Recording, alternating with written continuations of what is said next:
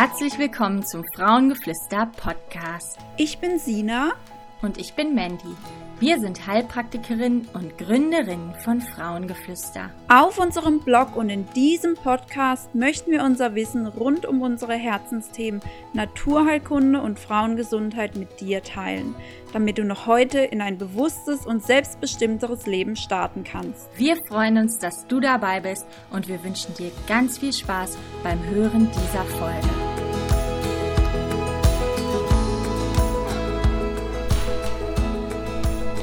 Hallo zu einer neuen Podcast Folge.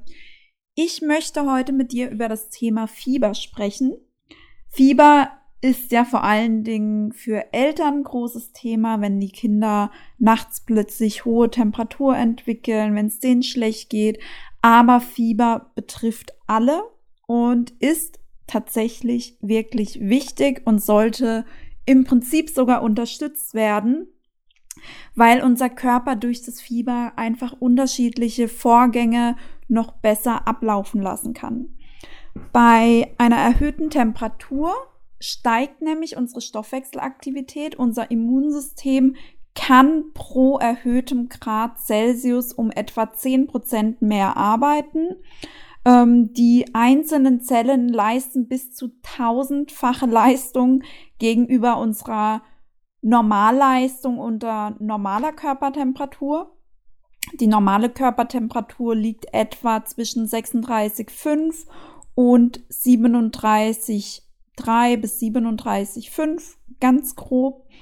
Und ähm, eben je stärker die Temperatur ansteigt, desto besser kann unser Körper mit den Erregern kämpfen, kann sie zerstören, das Immunsystem kann besser arbeiten, der Stoffwechsel kann besser, bessere Leistung bringen. Und ein anderer Vorteil ist, Viren und Bakterien können am besten zwischen 36 und 37 Grad arbeiten. Das heißt, je höher die Temperatur ansteigt, desto schlechter können diese Bakterien, Viren ähm, sich negativ auf unseren Körper auswirken und desto schlechter können sie sich vermehren und eben gleichzeitig besser bekämpft werden, weil unser Immunsystem aktiver ist, unsere Muskeln mehr Arbeit leisten können. Und ähm, genau, das heißt, Fieber ist sehr, sehr wichtig für unseren Körper. Allerdings muss man hier natürlich auch schauen. Klar, es geht einem, wenn wir Fieber haben, nicht besonders gut man ist erschöpft, man ist müde, ähm, der Allgemeinzustand leidet sozusagen drunter. Das sollte man im besten Fall einfach aussitzen und wirklich nur zu fiebersenkenden Mitteln greifen, wenn es einem durch das Fieber einfach sehr, sehr, sehr, sehr schlecht geht.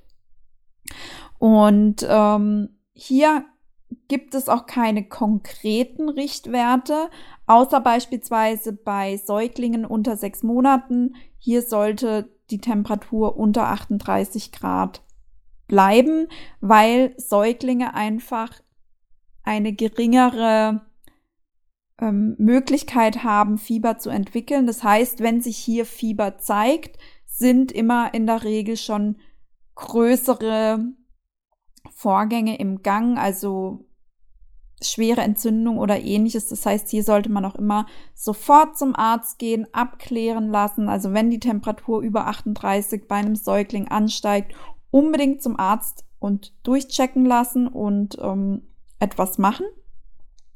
Und ansonsten bei älteren Kindern und natürlich auch bei Erwachsenen gilt vor allen Dingen sehr, sehr viel trinken. Also man sagt hier für Erwachsene beispielsweise mindestens zwei Liter und pro erhöhtem Grad sollte mindestens einen halben Liter mehr getrunken werden als normalerweise. Wenn du also sonst anderthalb Liter brauchst und ähm, dann 38, 38, 5 Grad Körpertemperatur hast, also eine erhöhte Temperatur, dann solltest du mindestens zwei Liter trinken, um eben den Flüssigkeitsverlust durch das vermehrte Schwitzen, durch die erhöhte Körpertemperatur ausgleichen zu können. Was hier auch ein ganz, ganz wichtiger Tipp ist, Man sollte die Wärmeentwicklung gerade zu Beginn sogar noch unterstützen. Damit kann man ähm, laut Erfahrungen sogar bei Kindern Fieberkrämpfen vorbeugen. Bei denen ist nämlich so durch einen schnellen, durch einen zu schnellen Temperaturanstieg durch innere Prozesse können die Fieberkrämpfe begünstigt werden. Und wenn ich den Körper dann von außen langsam mit Wärme sozusagen, also indem ich den Körper einfach in dicke Decken einpacke, indem ich ähm, warmen Tee trinke beispielsweise, kann der Körper einfach insgesamt die Temperatur erhöhen und dann können Fieberkrämpfen vorgebeugt werden. Aber auch für Erwachsene gilt, warm einpacken, warmen Tee trinken, damit einfach die Temperaturentwicklung unterstützt wird. Dann kann der Körper schneller arbeiten, kann den Stoffwechsel besser anfeuern sozusagen und darüber dann natürlich auch die Viren, Entzündungen oder was auch immer die Ursache deines Fiebers ist, bekämpfen.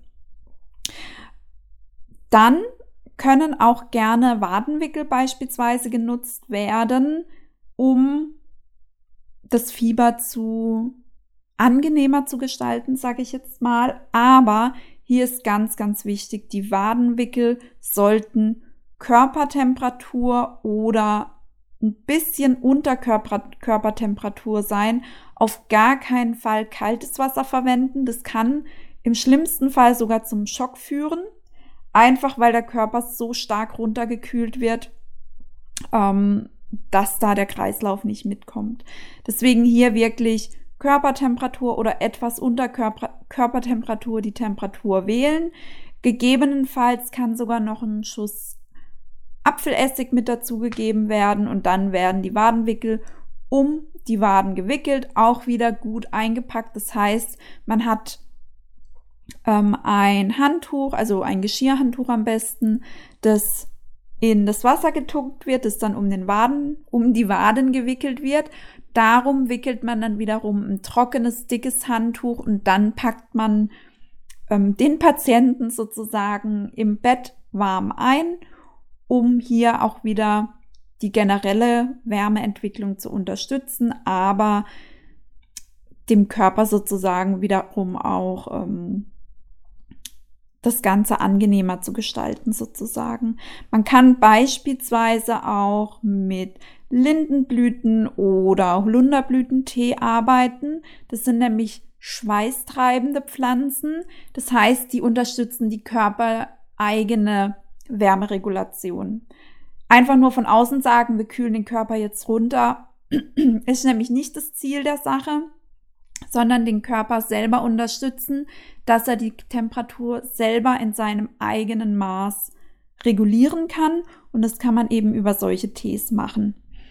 Fiebersenkende Medikamente sollte man deshalb wirklich nur im äußersten anwenden, wenn der Allgemeinzustand sehr stark drunter leidet, wenn es einem sehr, sehr schlecht geht oder wenn die Kinder schon ganz apathisch wirken beispielsweise, wenn sie sehr leiden, ähm, dann könnte man mit anderen fiebersenkenden Mitteln arbeiten, würde ich auch immer erstmal mit dem Arzt absprechen, ähm, damit man dann einfach so einen individuellen Rahmen findet, wann man das Kind oder sich selbst auch mit Medikamenten konkret unterstützt beim Fieber.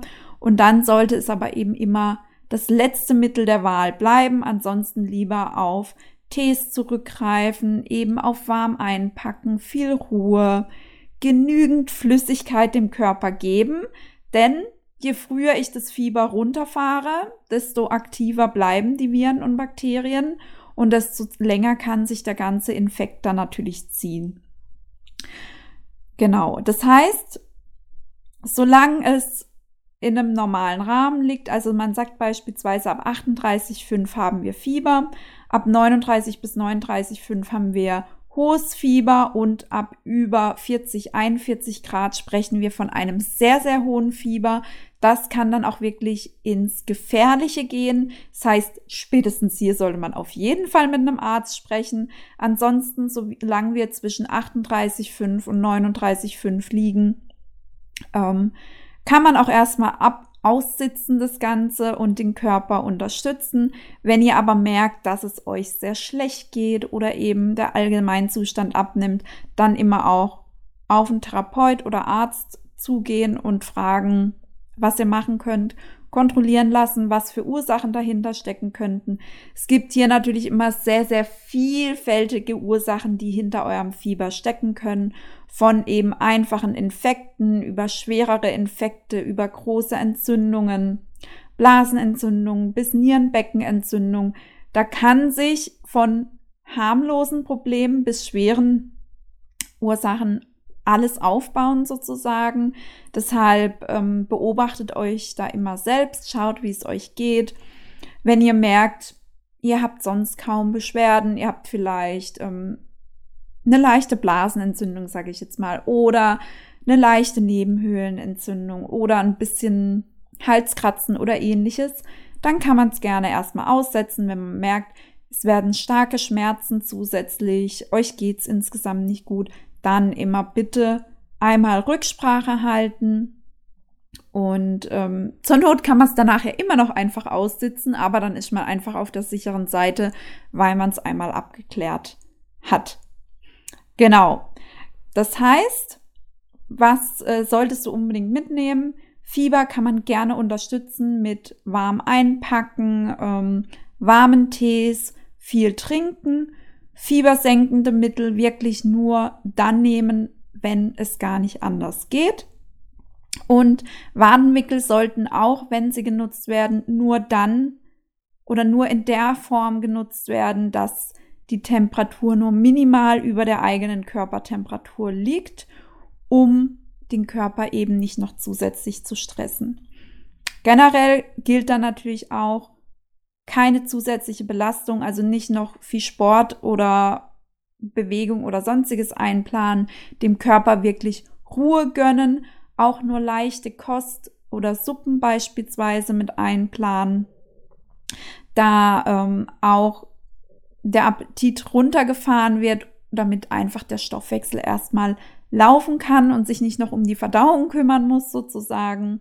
Man kann auch gut lüften, damit die, der Körper einfach mit frischem Sauerstoff versorgt wird. Und ähm, das wäre die ideale Begleitung von Fieber bei normalen Infekten oder ähnlichem. Natürlich bei schwereren Erkrankungen immer einmal noch abklären und gucken, was man sonst noch tun könnte.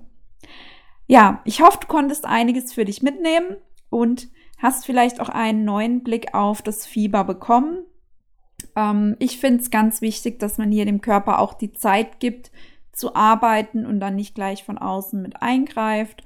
Und genau, ich wünsche dir natürlich nicht, dass du bald wieder ähm, krank bist und ein Fieber erleben musst. Falls es aber so sein sollte, versuch die Tipps mal anzuwenden.